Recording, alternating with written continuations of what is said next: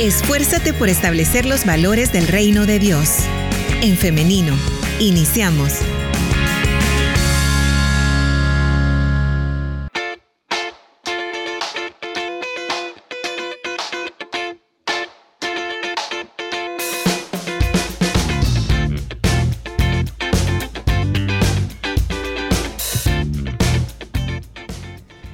Bienvenidas y bienvenidos las personas que se están conectando a través de En Femenino SV. Es un gusto saludarles también por este medio y quiero recordarles que a través de los comentarios usted puede estar participando de la conversación para esta mañana. Puede dejar también sus preguntas al 78569496. También puede estar enviando sus preguntas a través de mensaje de texto o de audio para que la doctora Vanessa Mengíbar pueda responderlas. Ya la tenemos lista la doctora. Permítame, se la comparto en pantalla. Por ahí está. Bienvenida, doctora, ¿cómo está? Buenos días, gracias. Pues aquí empezando también esta mañana y lista para todas las preguntas que tenemos para este día. Muy bien, doctora, siempre es un gusto tenerla en este espacio. Gracias igualmente. Que me gusta mucho compartir porque aclaramos bastantes dudas que eh, pues son de mucha importancia para la salud. Claro, y sobre todo porque hoy vamos a hablar de un tema que para muchas mujeres aún hoy en día continúa siendo un tema tabú y es que hoy vamos a hablar acerca de la importancia de asistir al ginecólogo o ginecóloga. Este es el tema para esta mañana y doctora, iniciamos preguntando em, lo básico, ¿no? ¿De qué se encarga el médico ginecólogo? Pues una ginecóloga, bueno, porque soy mujer, ¿verdad? El ginecólogo se encarga de la salud femenina y eso sí, tengámoslo en claro, la salud femenina puede ir desde la infancia, siempre que nacemos niñas, desde ahí empezamos hasta pues la edad adulta mayor. Sí femenina porque a veces hay problemas de pareja y las eh, eh, pacientes confunden que porque es una enfermedad de pareja, pues nosotros también podemos atender al esposo y no, solo vemos mujeres. Cualquier patología o cualquier enfermedad que presente la mujer, no indispensablemente del área genital, sino que también es de mamas, también podemos detectar otro tipo de patologías y pues sí es orientado eh, eh, más al área genital, pero no quiere decir que no podamos ver otro tipo de patología. Femenina importante saber esto porque siempre cuando escuchamos eh, esta especialidad médica, lo primero que se viene a la mente es eso, ¿no? Porque tenemos algunos términos que son muy conocidos como eh, hacerse la citología, por ejemplo. Y sí, que es como lo más común por lo que consultan con la ginecóloga. Claro, y directamente lo asociamos con los genitales nada más. Exacto. Bien, eh, doctora, ahora ya más o menos nos adelantó, pero hoy quiero que hablemos ya más en profundidad de quiénes deben ir al ginecólogo. Así como le decía, puede ser desde una niña. No, no lo relacionemos también con otra de las cosas o, creencias que es que hasta que iniciamos actividad sexual tenemos que ir donde la ginecóloga o el ginecólogo, sino que desde que empezamos, incluso antes de que venga la menstruación, uno de los principales parámetros que nosotros usamos es justo la menstruación, el inicio, que eso es la menarquia para nosotros.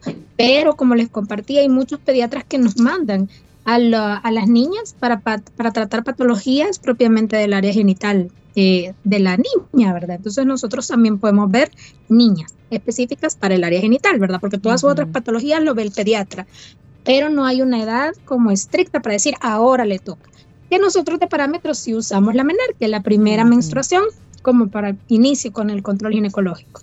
Sin embargo, si previo a la primera menstruación hay algún tipo de malestar en la niña, debe ir al ginecólogo o ginecóloga. Sí, sí.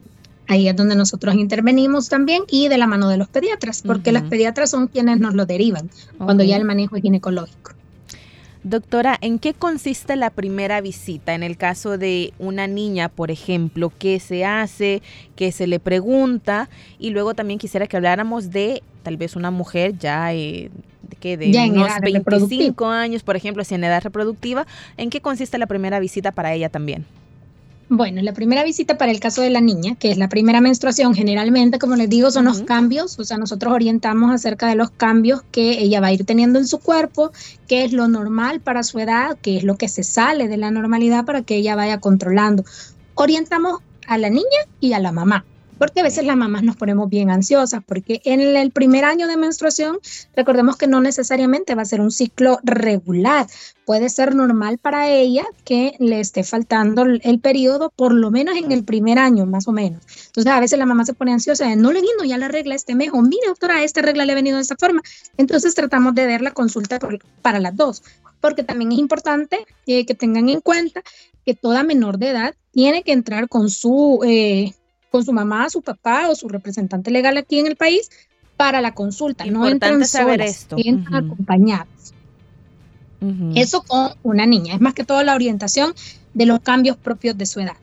Con una mujer ya que vaya a iniciar actividad sexual o que ya la inició, pues cambiamos, ¿verdad? ¿Quién va a iniciar?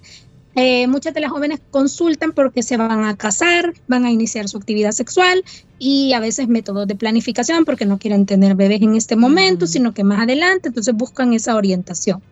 Si ya en cambio inició actividad sexual, de entrada nuestra primera eh, motivo de consulta es la toma de citología. Así nosotros empezamos a ver cómo han venido siendo sus menstruaciones. No se extrañan de ese tipo de preguntas. Las primeras preguntas, o por lo menos la primera consulta, nosotros de verdad usted puede sentir como que como ginecólogos somos como muy curiositos, pero no es una curiosidad que va más allá de lo normal, sino que porque tenemos que saber inicio de actividad sexual, primera vez de la menstruación, cómo son los ciclos todos los meses, cuántos compañeros sexuales han habido, o sea, esas son preguntas normales de un ginecólogo.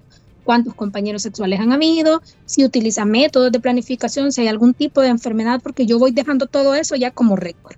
Una vez ya yo eh, tengo esa historia inicial, pues en las consecutivas muy probablemente ya no se las vuelva a preguntar porque yo ya las tengo registradas.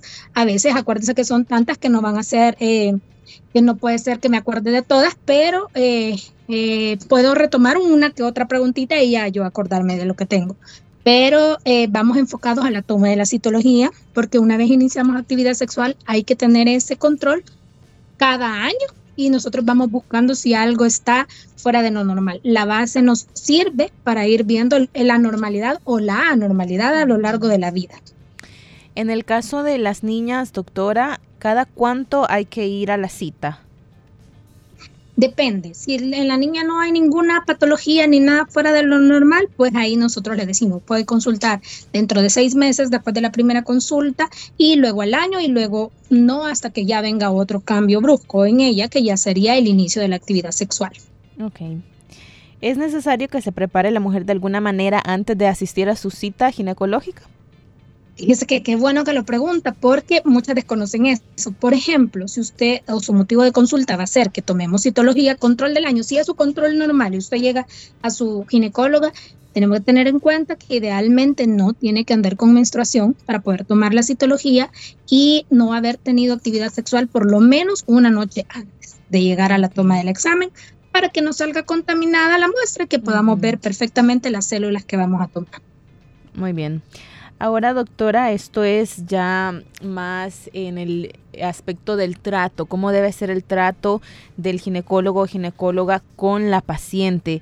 Digo esto porque una de las razones, em, según investigaciones por las que las mujeres más temen ir al ginecólogo es por la cuestión de la violencia y es que, y bueno, hoy que estamos en el mes eh, en donde se tocan más este tipo de temas, por el 8 de marzo, que es el Día Internacional de la Mujer, em, para salvaguardar también la integridad de las mujeres, ¿no? Sabemos que es una, es una posición muy vulnerable cuando uno va a una cita de este tipo, entonces por eso es necesario que conozcamos estos aspectos para que eh, las mujeres puedan sentirse cómodas también con su médico eh, de, cabecera, ¿no? En, en, este caso. Entonces, eh, ¿cómo elegir a mi ginecólogo o ginecóloga? ¿Qué aspectos tener en cuenta, por ejemplo? Fíjese que realmente, quizás si lo hablamos a, nivel eh, privado, o sea, que yo voy a consultar particularmente, es más fácil hacer eso, porque yo puedo decidir con quién voy, quién me genera confianza, porque eso es importante, tener confianza en el ginecólogo que nosotros vamos a buscar, por lo que les digo, hay preguntas a veces muy privadas que no se las va a hacer cualquier otro médico porque no es la especialidad, pero que con nosotros sí, sí se abordan y sí se, se hacen en la historia inicial.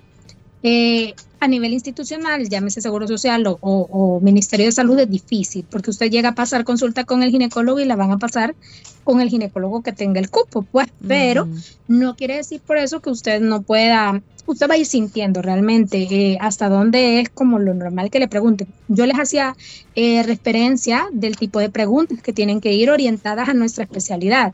Eh, el inicio de las menstruaciones, la cantidad de parejas sexuales que pudimos haber tenido, el uso de métodos de planificación, la posición, como usted dice, en la que nosotros examinamos a una mujer es bastante incómoda porque es la forma en la que nosotros exhibimos prácticamente el área genital y eso recuerden que no lo va a hacer con nadie más que con el ginecólogo.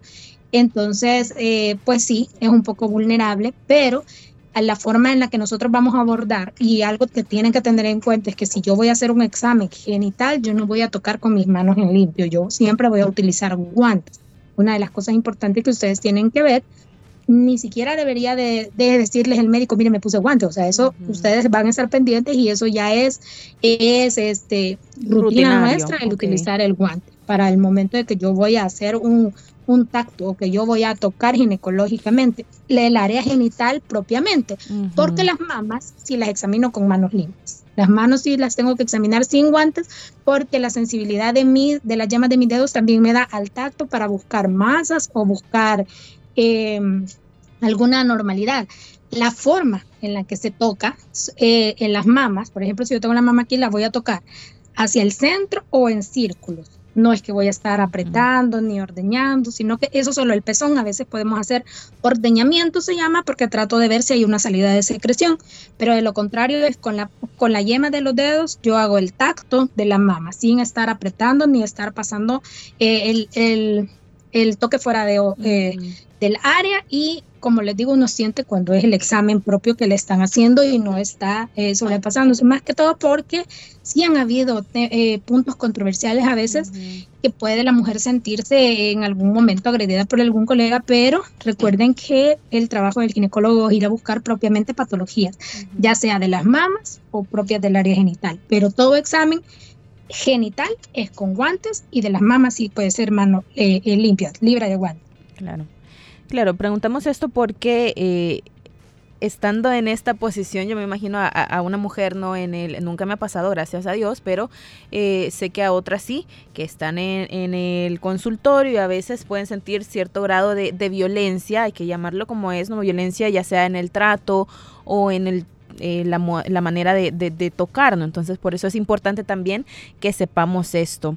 Doctora, ya tenemos preguntas, varias preguntas, pero antes de pasar a ellas, quiero que nos haga una reflexión respecto a esto, de la importancia que tiene visitar, eh, como usted lo ha dicho, ya sea periódicamente si hay una patología o al año con la citología. ¿Por qué es tan importante visitar al ginecólogo o ginecóloga?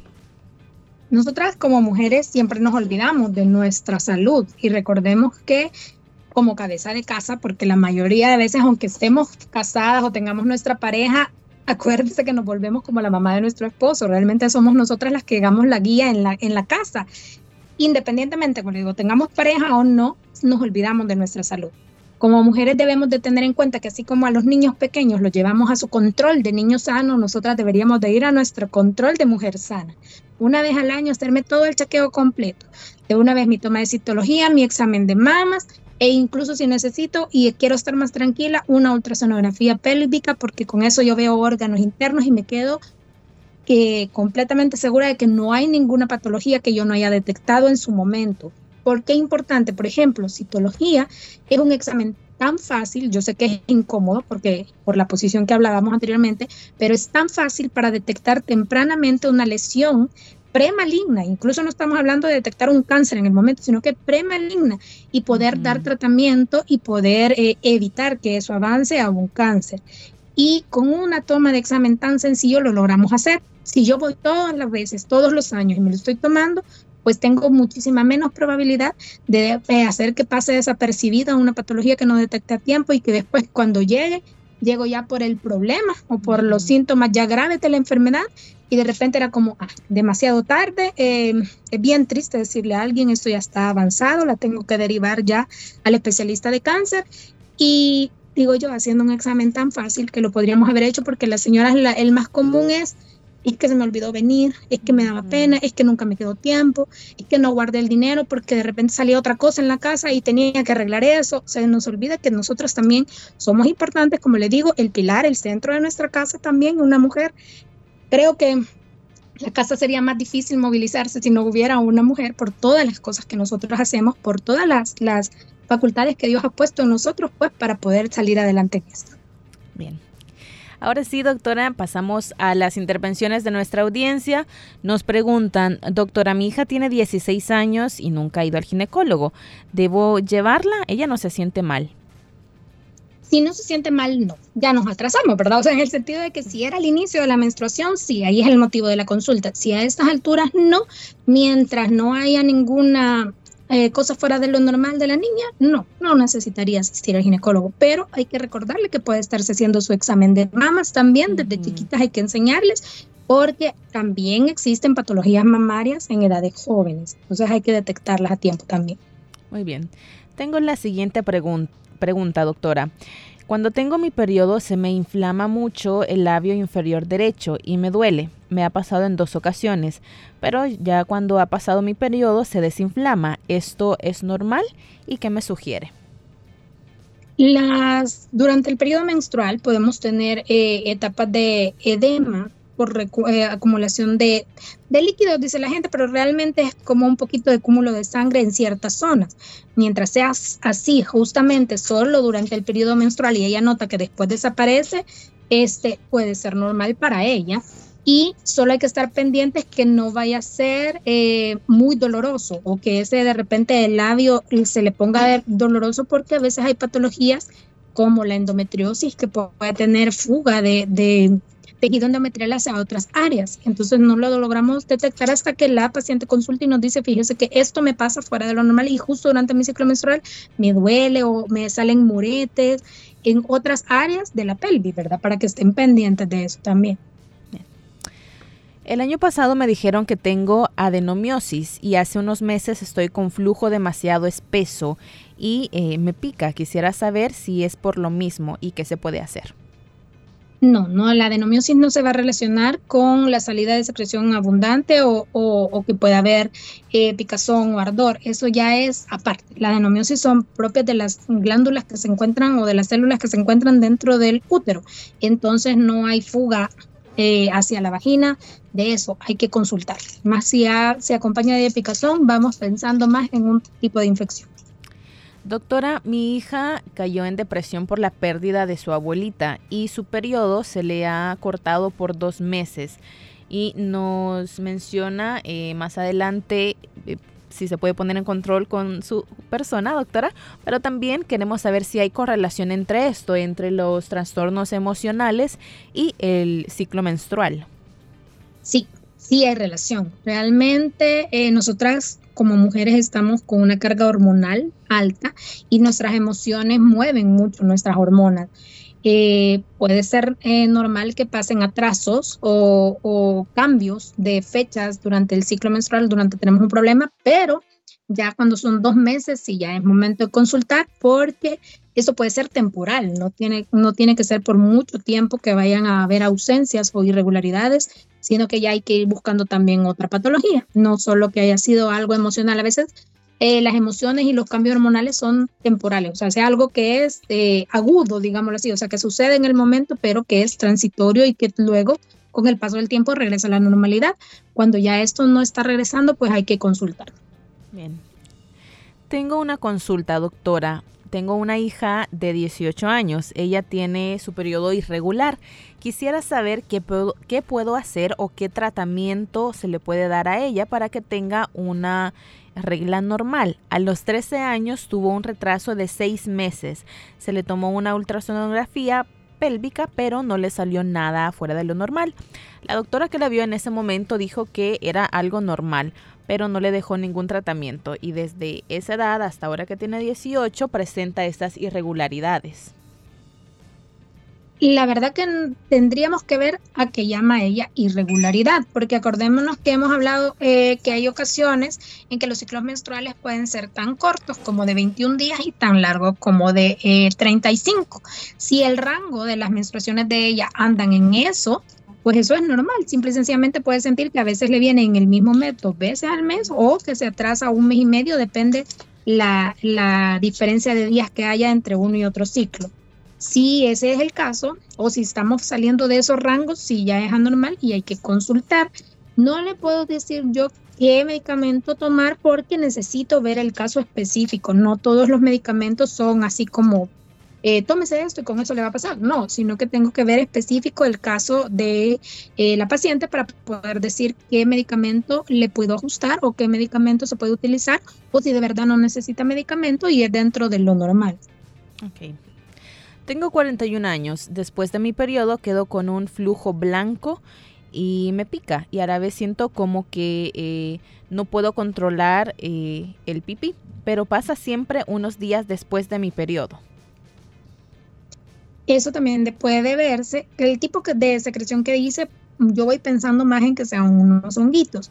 Y si ella usa las toallas sanitarias, depende cuántas usa en el día, a veces el uso eh, de las toallas sanitarias puede causar una infección transitoria porque no era algo más severo. Si esto es muy persistente, si también hay que eh, utilizar medicamentos, si habría que consultar. Si es transitorio, más o menos tres días posterior a su menstruación y, y se quita, es por el uso de las toallas y pues así va a ser su ciclo todo el tiempo. Hace 10 meses se me quitó mi periodo. Cuando tengo relaciones con mi esposo, después siempre quedo con picazón y eh, nos dice que ella pues asiste con regularidad al ginecólogo, se hace la citología y siempre sale bien, pero quiere saber por qué puede estar pasando esto y si hay algún medicamento que pudiese tomar tenemos que ver la edad. Ahí se le olvidó ponernos la edad. Si es la edad acorde a que ya pasó, pues, que se encuentra ahorita en el periodo de, de climaterio menopausia, ¿verdad? Que vamos a andar rondando ahí, habrá que ver cómo está a nivel genital, si no hay atrofia, no hay algo que esté generando que por la actividad sexual hayan pequeñas laceraciones que pueden empezar a ser el, como el foco, digámoslo así, inicial de una infección y si es muy persistente hay que dar tratamiento también a la pareja, porque a veces si el esposo no ha recibido el tratamiento, aunque ella eh, se ponga todos los tratamientos que un ginecólogo le deja, hay que darle al esposo para también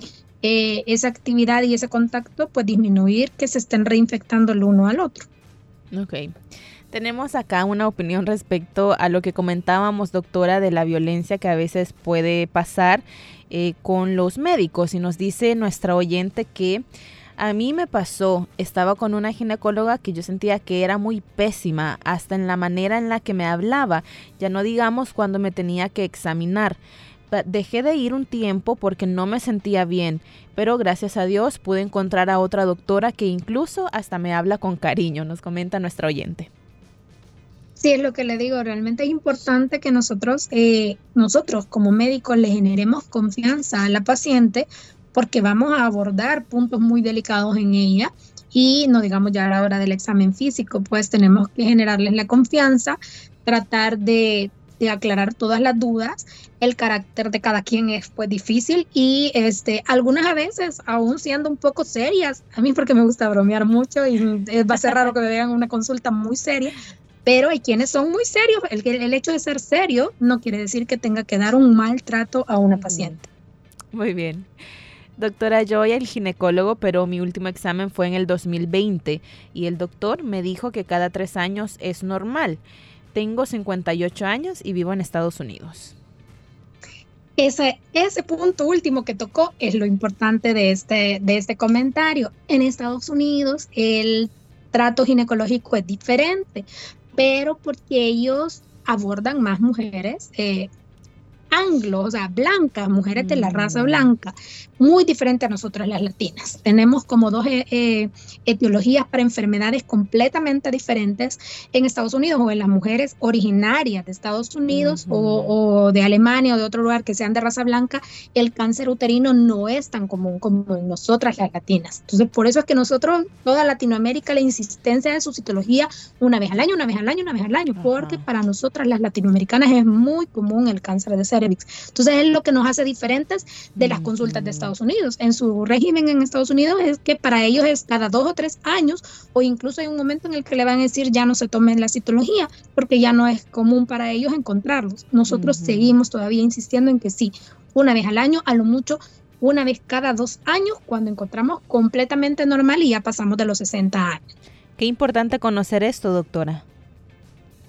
Importante porque realmente somos dos eh, razas completamente diferentes y como latinas estamos expuestas a muchas más cosas que, otra, que las mujeres de raza blanca. Bueno, Doctora, una consulta. Tengo 38 años y últimamente me dan muchas ganas de orinar y al tener relaciones me duele y también quedo con secreción. Habría ahí nada más que agregar o que nos dijera ella si ya tiene hijos, cuántos hijos han sido, porque la edad está muy joven para que yo vaya pensando en que ella puede tener eh, eh, un, eh, un cistocele, que es como la bajadita de la vejiga y que puede dar a veces sensaciones de que voy a orinar o se me sale el pipí. Pero si ella me dice, tengo 38 años y ya tuve tres bebés vía vaginal, pues ahí ya voy pensando en que hay un factor que ha debilitado el piso pélvico y que necesita intervención o necesita medicamentos que le ayuden con la tonicidad o con la fuerza del piso pélvico, en ese caso para evitar eh, que pues la vejiga termine de bajar y tenga necesidad de alguna cirugía. Sería bueno que consulta realmente para especificar bien su caso, ¿verdad? Muy bien. Es normal tener flujo todos los días. Este flujo no pica ni tiene mal olor. Para algunas, y qué bueno que lo puso así, para algunas es normal. No todas las mujeres tenemos eh, flujos todos los días, pero algunas mujeres sí. Y se acostumbran a que tiene, no es en cantidades abundantes, no tiene mal olor, no genera síntomas de picazón, ardor y puede ser hasta transparente como un moquito.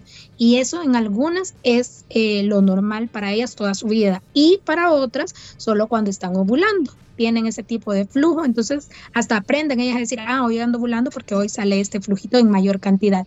Pero en algunas mujeres puede ser normal tener ese flujo todos los días. Mientras no hayan síntomas asociados, no hay motivo de, alarma ni de consulta.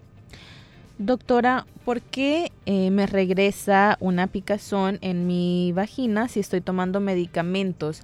Eh, tomo un mes, se me pasa, pero luego regresa. ¿Qué puede ser? Ahí tenemos que ver si no ha generado ya una resistencia al medicamento, eh, ese tipo de, no sé si hongo o bacteria. Cuando ya es muy reincidente o cuando son muchas veces la que está pasando, ahí sí optamos por tomar cultivos de vagina, que no es lo más común, pero eh, tomamos la opción de cultivos porque puede ser un tipo de hongo o de bacteria que salga de lo normal, de las que pueden estar en vagina, o que ya se haya vuelto resistente. Y en esos casos podemos utilizar medicamentos por largo tiempo. Hay unos que incluyen hasta seis meses de tratamiento seguidito, porque la bacteria o el hongo que se detecta puede estar haciendo resistencia. Doctora, ¿existe algún examen para saber si la mujer es fértil? Depende cómo es lo que, a qué, a qué este, quiera referirse ella fértil, porque antes de decir que una mujer tiene problemas de infertilidad, deberíamos de haber tenido, eh, creo que ya lo hemos mencionado antes, un año completo eh, de tener actividad sexual continua, más o menos cuatro veces a la semana con la misma pareja, sin utilizar método de planificación. Si tenemos un año sin lograr un embarazo con todas esas eh, características que ya le dije, pensamos en hacer ya estudios para ver si hay algún problema de fertilidad. Hay un tipo de examen que se llama ves como una ultrasonografía, pero con una camarita adentro, donde vamos a ver la anatomía por dentro del útero, incluso de la entradita de las trompas de falopio, y si se ve algo que pueda ser obstructivo, probamos con otro eh, eh, examen la permeabilidad de esas trompas de falopio. Y con exámenes de sangre complementarios sabemos si hormonalmente también no tenemos alguna anormalidad que nos haga pues no quedar embarazadas. Sí, hay un, es una serie de estudios, no es con este examen usted va a saber, no, es una serie de estudios para poder decir si esta mujer es fértil o no. Perfecto.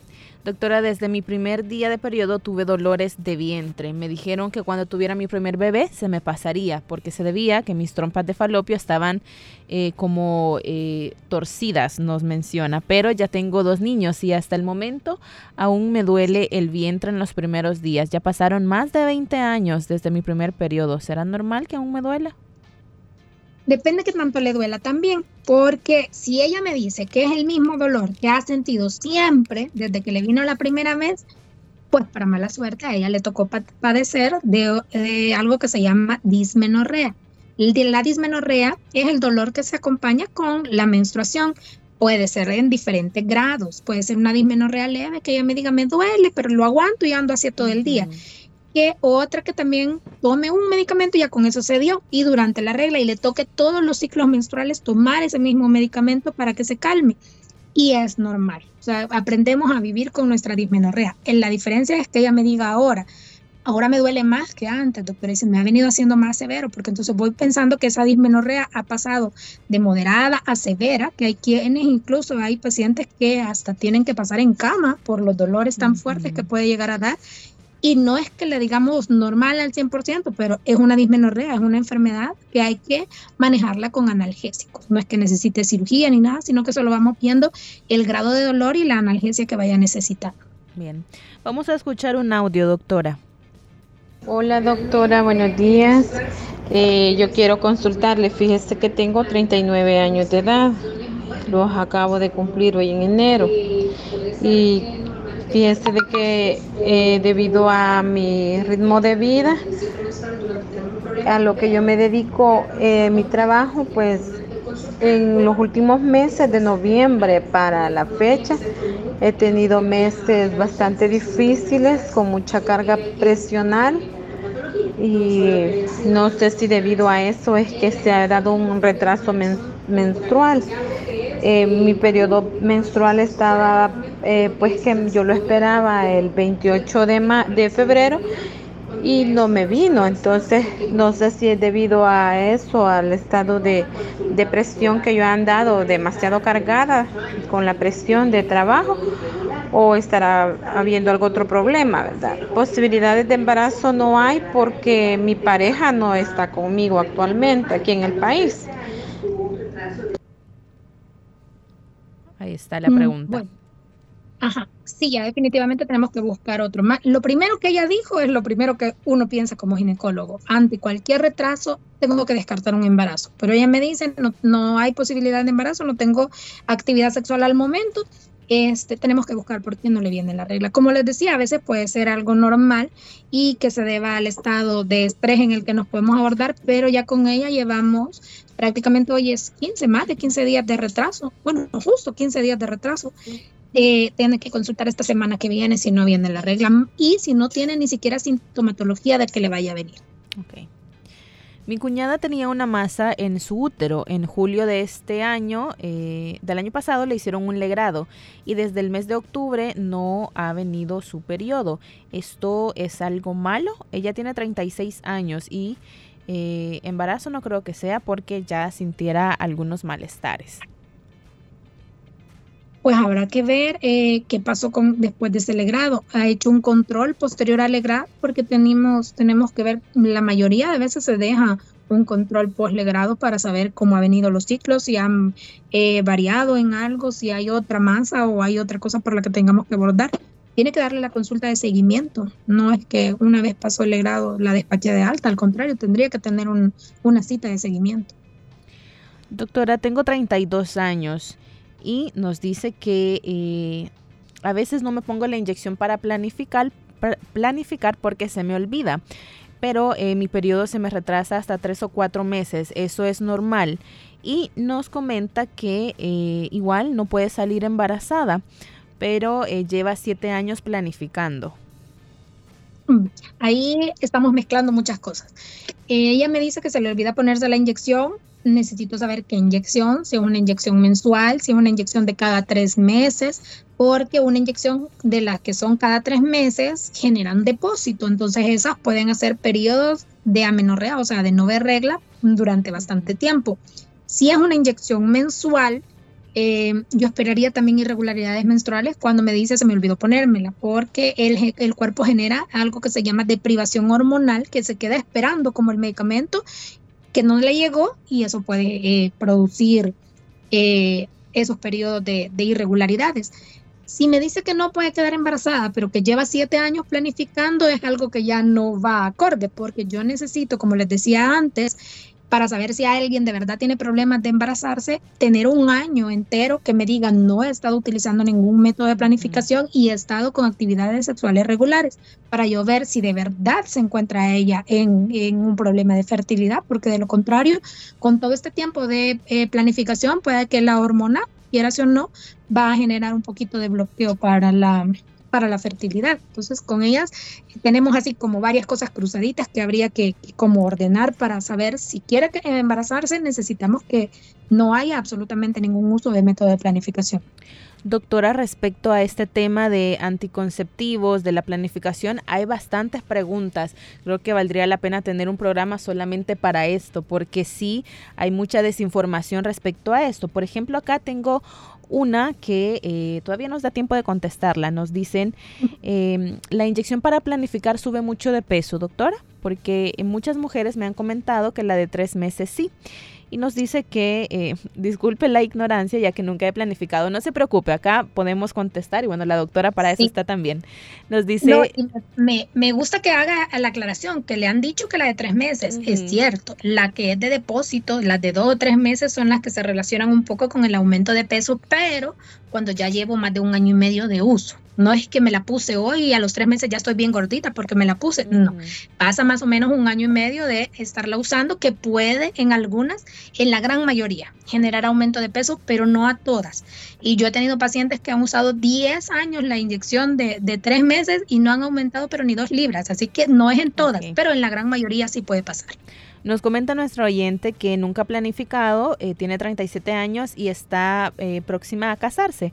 Y nos comenta que no quiere subir de peso porque ha sido operada de su columna. Debe mantenerse entre las 127 libras porque mide 1,55. Esto nos, nos menciona nuestra oyente. Está bien, sí. Es bueno que consulte y buscamos el método de planificación que sea más apto para ella. Si está próxima a casarse, 37 años, muy probablemente se vaya a querer embarazar a corto plazo. Entonces, tenemos que ver esa eh, necesidad o si ella está segura que no se quiere embarazar, pues también optamos por otro método que tal vez no sea hormonal y así no le va a afectar en cuanto a las variaciones que puede tener. Si es a corto plazo y ella quiere quedar embarazada, pues quizás lo más recomendable a veces son pastillas o el uso de la inyección mensual, no tanto lo trimestral. Todo varía, todo es definitivamente una consulta de planificación familiar, existe y tenemos que asistir para ver cuál es la que mejor me sienta a mí, qué método me va a salir eh, mejor como paciente utilizar. Muy bien. Como le comento, doctora, de este tipo de preguntas tenemos varias. De igual manera, eh, respecto a después del embarazo, cómo hay que iniciar nuevamente esta planificación. Entonces, aquí nos sale otro tema, doctora. ya me imagino. Y está bien, a ver, hagámoslo otro día. Muy bien, eh, bueno, vamos llegando ya al final de este espacio, pero antes de despedirnos, doctora, si nos podría eh, regalar por favor los contactos. El de la clínica es el 2233-6525 y el WhatsApp o también puede ser llamada eh, telefónica al 6427-6221. Ahí solo recordarles que quien contesta es mi secretaria y pues ella me transmite a mí los mensajes o ya ella de a poquito va aprendiendo quién necesita de una vez una respuesta inmediata y pues se la da, ¿verdad? Y se lo hace saber. Muy bien. Doctora Vanessa Mengíbar es quien nos ha acompañado en esta mañana. Le agradecemos mucho, doctora, por su amabilidad, su claridad también para contestar las preguntas. Y le traslado un mensaje de una oyente. Nos dice, muchas gracias a la doctora. Siempre es muy clara en sus respuestas. Gracias. Pues realmente yo hago lo posible, de verdad, a veces quizás dejo un poquito la, la, terminología médica, pero es para dejarles como más claro lo que nosotras debemos de, de tener en cuenta y presente a la hora de consultar.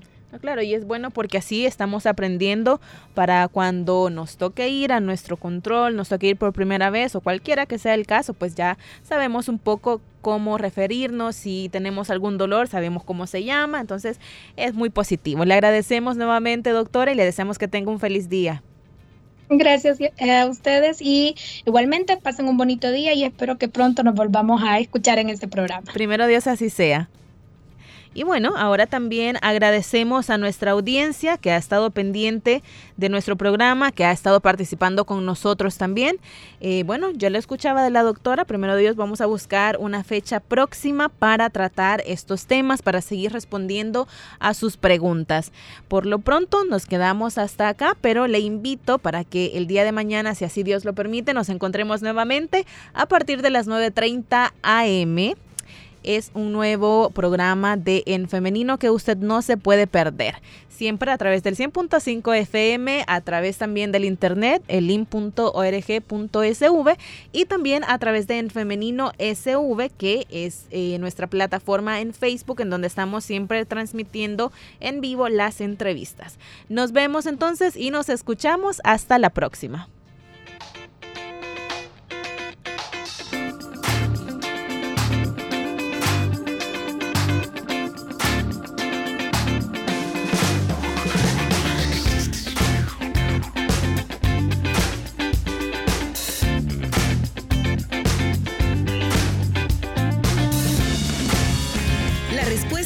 Rápida es la acción. En femenino. Hasta la próxima.